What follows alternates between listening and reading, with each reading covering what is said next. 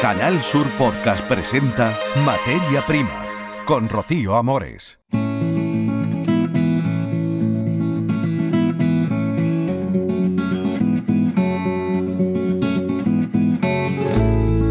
Y con Carlos Juan en la redacción y Antonio Martín en la realización técnica, les contamos que Mermelada para luchar contra el despoblamiento es lo que persigue una pequeña empresa familiar de Chercos que comercializa al año unos 70.000 botes de la mejor mermelada del mundo. Y es tal porque ha resultado premiada en más de cinco ocasiones en el Reino Unido. Hablaremos del Brexit en hortalizas que retrasa sus requisitos hasta junio del próximo año, ahora se lo contamos, y de que el Tribunal General de la Unión Europea ha anulado el acuerdo de Agricultura y Pesca con Marruecos por incluir los recursos del Sáhara Occidental. Las organizaciones agrarias de Almería celebran esta medida. También tendremos el futuro verde que ha tenido la noche de los investigadores y hablamos de las conclusiones del Foro Caprino en su edición número 11 que se ha celebrado en el Ejido en Almería, Capra Almería. Escuchas Materia Prima. Canal Sur Podcast.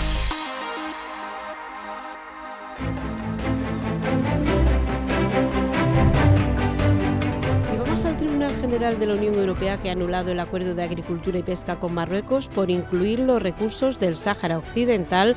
A ver qué supone esta medida según las organizaciones agrarias con, por parte de COAG. Está con nosotros Andrés Góngora. Andrés, evaluación de, esta, de esta situación, ¿no?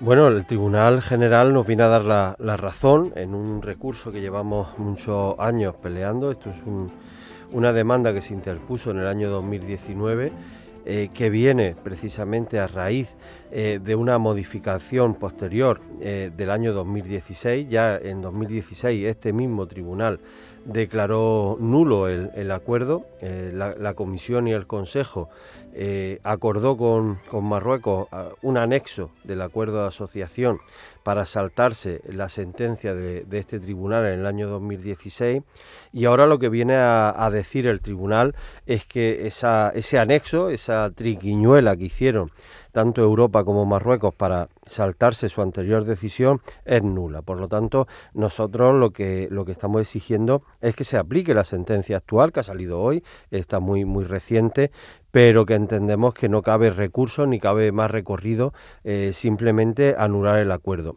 lo que viene a decir es que las producciones del Sáhara no pueden estar amparadas con el acuerdo de asociación entre la Unión Europea y Marruecos, que Marruecos no tiene soberanía sobre la antigua colonia española y que por lo tanto esas producciones tienen que permanecer al margen.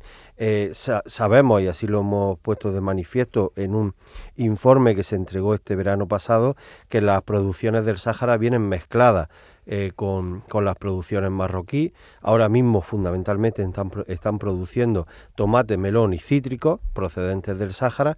Por lo tanto, solo cabe la suspensión del acuerdo eh, para esta campaña, que además entra en vigor el día 15 de octubre, o sea, ya mismo, ¿no? Bueno, y no cabe recurso, ¿qué hace falta para que se suspenda el acuerdo? ¿Voluntad política? ¿Que se reclame? ¿Por si puede tener efecto?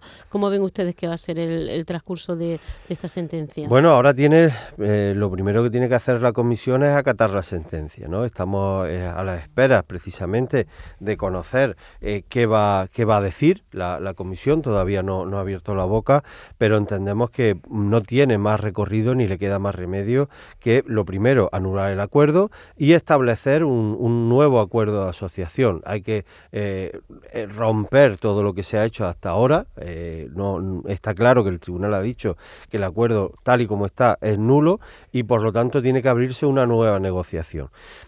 Sabemos, porque esto no es nuevo, que la Comisión y también el Consejo siempre se ha mostrado muy reacio a, poner zancadilla a este acuerdo, pero ahora lo dictamina un tribunal, por lo tanto no les queda más remedio que la vuelta a la, negociación. Además, una negociación que con, el, con la nueva política agraria tiene que incorporar aspectos eh, relacionados con el medio ambiente, puesto que ahora la política agraria comunitaria lo que dice es que los acuerdos preferenciales con terceros países tienen que incorporar las cuestiones medioambientales. Bueno, pues haremos un amplio seguimiento en próximos podcast y en Radio Andalucía Información del acuerdo. Estaremos muy pendientes. Andrés Góngora, gracias por estar aquí en los estudios de RAI en Almería. Gracias. Muy bien, muchas gracias a vosotros. Materia Prima, con Rocío Amores. Nos vamos a desayunar con mermelada a la calle La Dulce Alianza. Escuchen. Paco Sed, mermelada Loruso. 12 sabores me parece que son, ¿no? Distintos y el último de ellos, mermelada de higo que viene además de verja. Cuéntanos.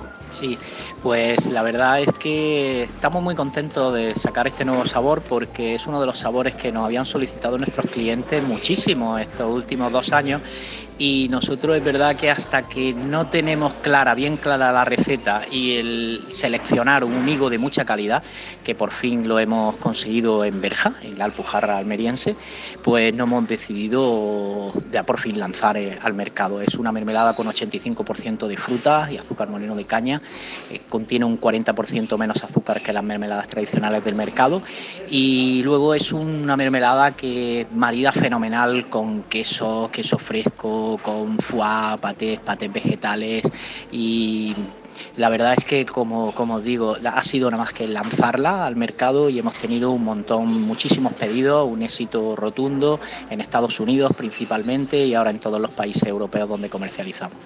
Bueno, eh, una mermelada gourmet, comentábamos, que además mm, se exporta casi toda, aunque no toda, y tiene muchas particularidades. Empieza ahora la campaña de mango y recogida con frutos de toda Andalucía.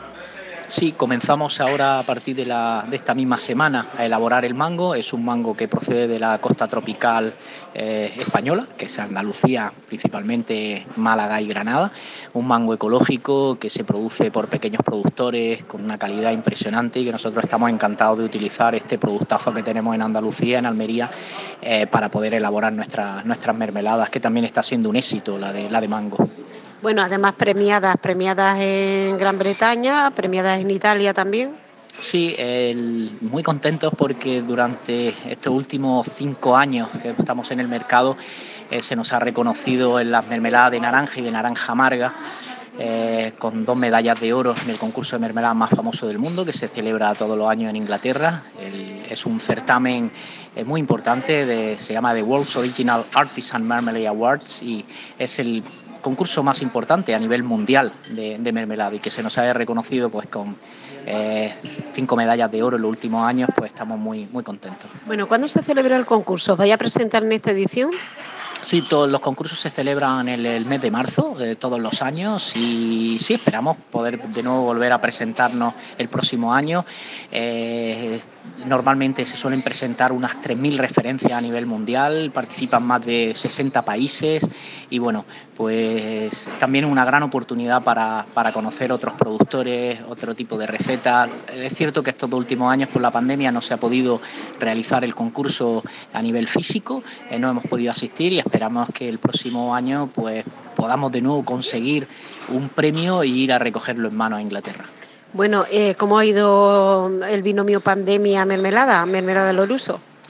Pues eh, la verdad es que nosotros, eh, no, al ser una actividad esencial, no, no, hemos, no hemos parado la actividad y ciertamente hemos continuado la la normalidad, la continuidad en la fabricación, en la elaboración y en la comercialización y en la venta. Eh, incluso en algunos países hemos penetrado, hemos entrado al nuevo mercado, incluso pues eh, nuestros clientes han vendido más de nuestras mermeladas que en épocas normales, antes eh, prepandemia, principalmente porque hay un consumidor que que estaba buscando más un producto muy saludable y tampoco al no estar gastando eh, fuera de casa eh, ni permitirse lujo fuera de casa, pues se los ha permitido en casa y, nuestro producto, que es un producto de alto gourmet, pues lo han comprado mucho. Cuéntenos, por ejemplo, cómo se elabora un tipo de mermelada, la de higo, por ejemplo. Bueno, la elaboración de la mermelada de higo es una de las más sencillas porque requiere muy poca elaboración, muy poca manipulación. Eh, es un higo que no viene en fresco, eso sí, el higo, eh, el transporte del higo es muy delicado, tiene que venir pues eh, en temperatura controlada y luego nosotros en fábrica pues también lo manejamos de una de una forma también muy, muy rigurosa, con mucho mimo, pero el manipulado es muy sencillo, se le corta el rabillo principalmente y luego se trocea y se echa la marmita y se cuece con el resto de ingredientes como el azúcar moreno de caña, el zumo de limón. eh, y un, el agar-agar que utilizamos como, como espesante y se utiliza con la piel también, se utiliza con la piel, o sea que no, eh, no le quitamos la piel al higo porque es parte de los elementos nutritivos del higo y además que aportan mucho sabor. Bueno, se oye un sonido porque estamos en una cafetería, en una de las que venden su mermelada, en una de las demás eh, arraigos de la provincia de Almería, de la capital, en la Dulce Alianza. Eh, se vende en sitios muy puntuales dentro de España porque casi toda se exporta. Sí, la verdad es que nuestro nicho de mercado es un un sector del alto gourmet y aquí, por ejemplo, pues en la Dulce Alianza, eh, nosotros cuando lanzamos la marca hace siete años fue uno de nuestros primeros clientes, la, una de las pastelerías pues, emblemáticas de aquí de Almería y la verdad es que estamos contentísimos. Eh, de poder estar en Almería. Ah, también hay otros lugares en Almería donde se venden, pero principalmente eh, nuestros productos se comercializan en establecimientos de alto gourmet, en Barcelona, en Madrid, en, Bilbao, en las grandes capitales, y, el 80% de nuestra producción eh, se exporta a nivel internacional, tanto Europa como Estados Unidos o Asia-Pacífico, donde tenemos un mercado importante. Bueno, y tienen la empresa en Cherco, un pueblo muy pequeño, donde bueno, los trajo ahí una historia de amor familiar, ¿no? No la suya en concreto, pero de la familia, ¿no? Sí, sí, la verdad es que sí, que fue, bueno, todo se origina por una historia de amor, donde mi hermana Isabel se casa con, con Viallo, mi, mi cuñado, él es italiano y bueno, él vivía en Milán y bueno, se enamoró y dejó todo por amor y se vino a Cherco, un pueblecito aquí en la Sierra de los Filabres, entre el Valle de la Almanzora. Y, y él está encantado elaborando sus dulces mermeladas con su con su señora esposa y yo acompañándole ahí de comercial y con otros socios más que tenemos en Italia y ya tres trabajadoras más del pueblo de Cherco que estamos la verdad es que encantados. Bueno, pues así han montado esta empresa que bueno que se ha llevado numerosos reconocimientos años consecutivos en Gran Bretaña, las mejores mermeladas del mundo y también en Italia. Paco Sáez, muchas gracias por haber estado con nosotros. Gracias a vosotros, como siempre. Escuchas Materia Prima. Canal Sur Podcast.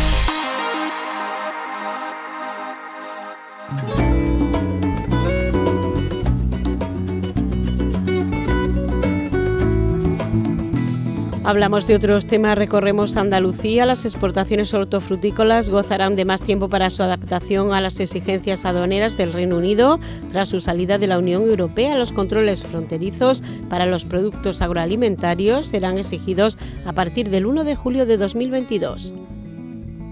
Nueva prórroga para los controles fronterizos de los productos agroalimentarios, por lo tanto, que iban a ser exigidos a partir del 1 de enero de 2022 los certificados fitosanitarios, obligatoriedad de las declaraciones de seguridad, protección de las importaciones y controles en la frontera se impondrán desde el 1 de julio. Eso sí, la notificación eh, previa de las exportaciones establece para el 1 de enero de 2022 los agentes económicos, que no el gobierno de Boris Johnson, atribuyen la prórroga a la escasez de productos y a la falta de mano de obra, cifrada en 100.000 empleos. Las exportaciones hortofrutícolas desde España al Reino Unido han caído un 3% en el primer semestre. El Reino Unido es el tercer destino en importancia, después de Alemania y Francia, para exportaciones hortícolas almerienses que alcanzan un valor de 360 millones de euros. Y es que Almería exporta casi el 50% de todas las exportaciones hortofrutícolas andaluzas al Reino Unido. Y los agricultores buscan variedades más rentables al tomate, como por ejemplo el cumato o el cherry pera, para afrontar los bajos precios con los que empieza la campaña. Las organizaciones han anunciado movilizaciones por el precio del calabacín y del pepino para el día 8 de octubre y es que más de 140 hectáreas han dejado de cultivar tomate. Cuéntanos, Carlos han sustituido por calabacín o pepino, lo que unido a las altas temperaturas ha provocado un descenso de precios. Hemos visitado una finca que mantiene el tomate pero con variedades que son más rentables. A su frente Teresa García es la mujer que lleva su propia finca en este lugar llamado La Cañada, en la provincia de Almería. La baja rentabilidad les ha llevado a cambiar tomate tradicional por variedades como cumato. He plantado tomate, una especialidad de tomate, tomate negro, porque hay variedad, las variedades convencionales ya no nos, no nos dan para subsistir. Inmaculada Idañez es otra mujer que sola saca adelante su finca y sus cultivos. Lo que se trata es de subsistir, de seguir sembrando, de seguir cultivando y de seguir trabajando en el sector agrario y esto pues tiene mucha apuesta porque los que eh, cambiaron tomate por calabacín o pepino se enfrentan ahora a los problemas de bajos precios por sobreproducción. El buen tiempo que tenemos pues hace que se haya adelantado lo que es en la zona nuestra, zona de invernadero, y todo eso se ha juntado con las zonas que están cultivando al aire libre, que todavía también queda. Entonces todo eso, pues tenemos una superproducción y unos precios bajísimos. La campaña empieza con mucha escasez de mano de obra, ah, no obstante las agricultoras se felicitan de acuerdo al manipulado y de la subida al salario mínimo interprofesional, 15 euros cada mes. Recuerden, los primeros tomates cumato que se cultivan se van a recoger a finales de octubre. Y uno de los eventos próximos más fuertes a nivel turístico es Flora, cuya cuarta edición se ha presentado tras el parón de la pandemia y sin apenas restricciones. El Festival Internacional de las Flores regresa con más fuerza que nunca, Carlos Juan. Se celebra en Córdoba, se han conocido por tanto los detalles de un evento único programado del 11 al 21 de octubre con un cartel exclusivamente europeo y de lujo con artistas de renombre mundial que van a montar sus creaciones en cinco patios emblemáticos de la ciudad, entre ellos la gran novedad el patio de los Naranjos, de la Mezquita Catedral. Allí expondrá Sean Connelly, eh, florista de la Casa Real Británica. Ese avance de su presencia lo ha hecho el director artístico de Flora, Emilio Ruiz Mateo. Otro sueño que desde el año 2016 lo hemos tenido siempre en la cabeza, siempre soñábamos que tuviéramos una instalación allí y que la unión de Shane Connolly y Patio de los Naranjos, a veces pensamos que solo con eso ya merecería la pena un festival. 400 personas participan en la organización de un evento que en tres años ha conseguido congregar a un millón de visitantes. Bueno, estamos muy internacionales hoy con el Brexit, con el Reino Unido, con el mundo entero, porque se ha celebrado la Noche de los Investigadores en gran parte de Europa y ha tenido un matiz agrario muy importante, sobre todo en la Universidad de Almería, que tiene una importante rama de agricultura vinculada con la sociedad precisamente porque hay muchos invernaderos. Noche de los Investigadores y Agricultura. Escuchas Materia Prima Canal Sur Podcast. Se ha celebrado la Noche de los Investigadores. Estamos con el vicerrector de investigación de la Universidad de Almería, Diego Valera. Muy buenos días, Diego. Buenos días. Bueno, ¿cómo ha ido la Noche de los Investigadores? decimos y destacamos la ciudad y la provincia de Almería porque hay una vinculación muy directa de la Universidad almeriense con la, con la agricultura, aunque la vinculación ha sido, bueno, a nivel internacional ahora con el lema de, de la noche, de esta noche, pero bueno, especialmente la Universidad de Almería. Diego, ¿cómo ha ido? Ha sido un éxito arrollador realmente siempre, pues tanto la Universidad de Almería como la ciudad de Almería se vuelcan con este evento, que es el evento más importante de divulgación científica de Europa en el que participan 371 ciudades simultáneamente y este año pues eh, hemos tenido en todos los aspectos niveles similares a los de 2019. Bueno, y destacamos la parte agrícola que, nos trae este programa porque hemos sido líderes en identificación de flora y fauna. Cuéntenos cómo ha sido esa experiencia que se ha hecho durante la noche. Sí, eh, dentro de la Noche Europea de los Investigadores, uno de, los, de las 117 actividades era, era el Eurobioblitz, que era identificación de, especies de flora y fauna, pues tanto dentro de la, de la Avenida Federico García Lorca como en el Parque Nicolás Almerón, y hemos sido líderes en España en identificación de, de especies. Eh, no obstante, pues este, eh, la edición de este año ha estado centrada en el Pacto Verde Europeo, en el Green Deal, en el cual pues para 2050 pretendemos la neutralidad climática en toda la Unión Europea y para ello pues en 2030 pues hay que haber reducido pues en el orden de un, más de un 50% las emisiones de gases de efecto invernadero y haber alcanzado al menos un 25% de superficie de producción ecológica. Y ahí la agricultura, y especialmente la agricultura de Almería, pues vamos bastante aventajados y tenemos mucho que decir porque tenemos una gran superficie de agricultura ecológica en Andalucía, pues ya cercana a ese 25%, y por otro lado, con, respecto a, las emisiones y las reducciones de gases de efecto invernadero, pues eh, los invernaderos en concreto de Almería pues eh, es como una pequeña selva cubierta de plástico que fija del orden de 10 toneladas de CO2 por hectárea y por año. Luego estamos eh, limpiando de CO2 el ambiente. Bueno, y usted que es de investigación de la Universidad de Almería, responsable en la universidad muchos otros proyectos relacionados con la agricultura, desalación de agua, eh, producción solar a través del sol, bueno.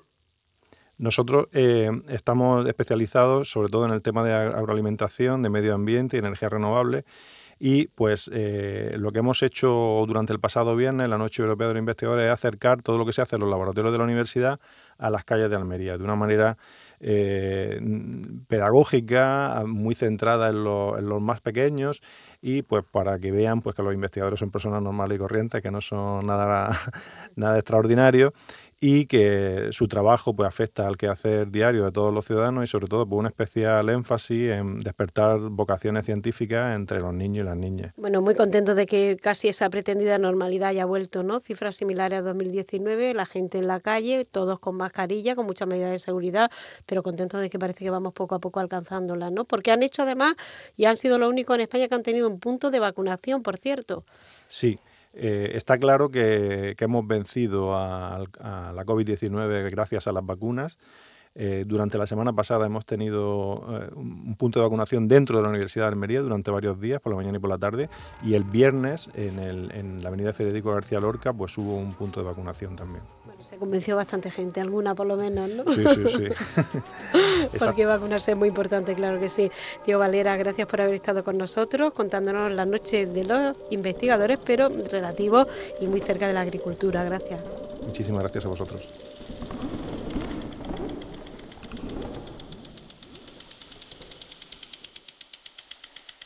Materia Prima, con Rocío Amores.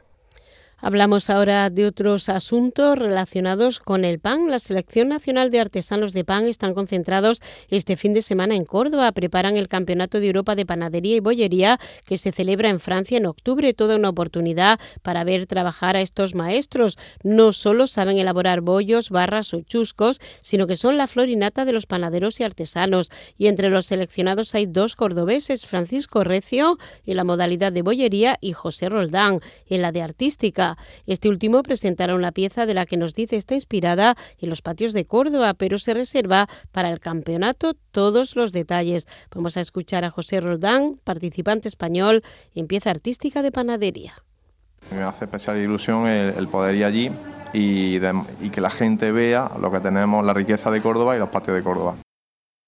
Es una prueba singular en la que se valoran la destreza de cada participante en las categorías de panadería, bollería y artística. Seleccionador nacional del equipo Espigas, Arturo Blanco. Cada concurso tiene unas normas, tienes que cumplir unos tiempos, seguir unos parámetros, pero al final lo que se busca siempre es la calidad, el descubrir sabores, contrastes, texturas, imagen. En uno de los panes llevamos algo eh, dulce, un pelín dulce, pero mezclado con algo ácido, o sea, una mezcla de sabores que realmente al jurado esperemos que le sorprenda, que es lo que buscamos. Un equipo que pretende promocionar el buen pan de nuestra tierra hecho de manera artesanal. Escuchas Materia Prima. Canal Sur Podcast.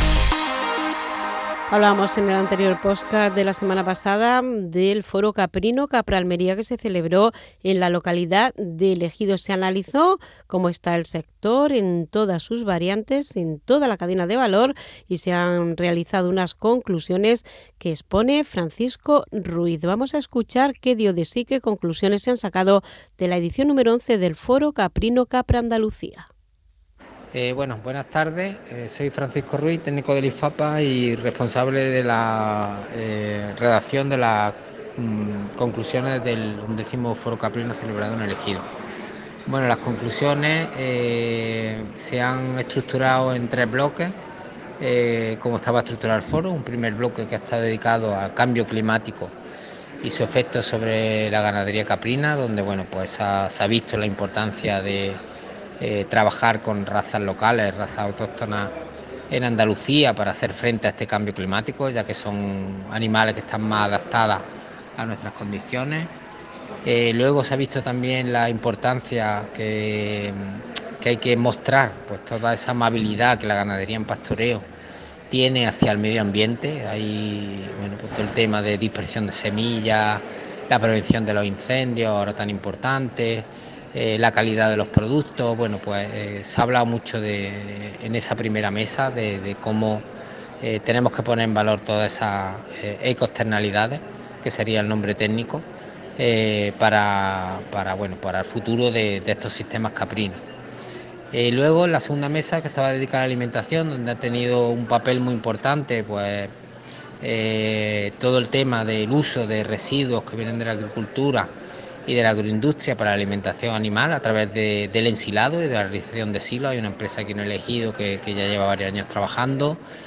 Eh, bueno, y se ha mostrado bueno, cómo hay que, a través de esas políticas que hoy en día que nos vienen desde la administración, de la bioeconomía circular, eh, bueno, pues cómo estos modelos de, uso y de utilización de estos residuos agrícolas eh, con, bueno, con unas oportunidades buenas para abaratar también el coste eh, de las dietas de los animales, siempre que esté relativamente cerca, pues, pues bueno, también se ha estado trabajando mucho. Luego la mesa de, de sanidad se trató bueno, varias, varias acciones, un alto tema de eh, aborto en, cabra, bueno, pues todas las, todas las cositas que, hay que tener eh, puesta a punto en tu, en tu ganadería.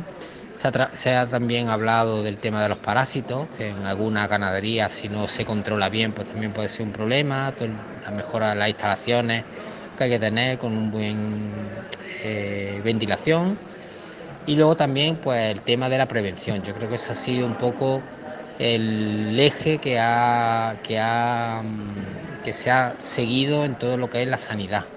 Eh, hoy en día, por todo el tema de, que cada vez menos se pueden utilizar antibióticos, eh, pues hay que trabajar muchísimo en la prevención para que la, enfermedad no llegue a, la explotación. Y bueno, ya por último, esta mañana hemos estado hablando de otra de los aspectos que siempre crea mucho debate, que es el tema de la comercialización, donde bueno, pues eh, aquí sí que es importante pues, que, hacerla, luchar por una ganadería caprina rentable para que los jóvenes eh, tengan un atractivo en la incorporación y también trabajar en la diversificación de los productos del caprino. La leche de cabra desde un punto de vista nutricional es la mejor posicionada por la medicina eh, y por la, por, la investigación y por tanto bueno pues hay que trabajar en nuevos productos para dar respuesta a muchas demandas que hoy en día tienen los consumidores y, las grandes superficies luego en la venta. Así que bueno, es un poquito el resumen de todas las conclusiones de este foro.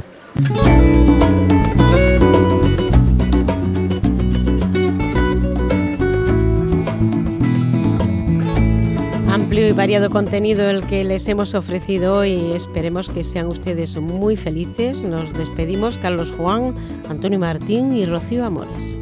En Canal Sur Podcast han escuchado Materia Prima con Rocío Amores.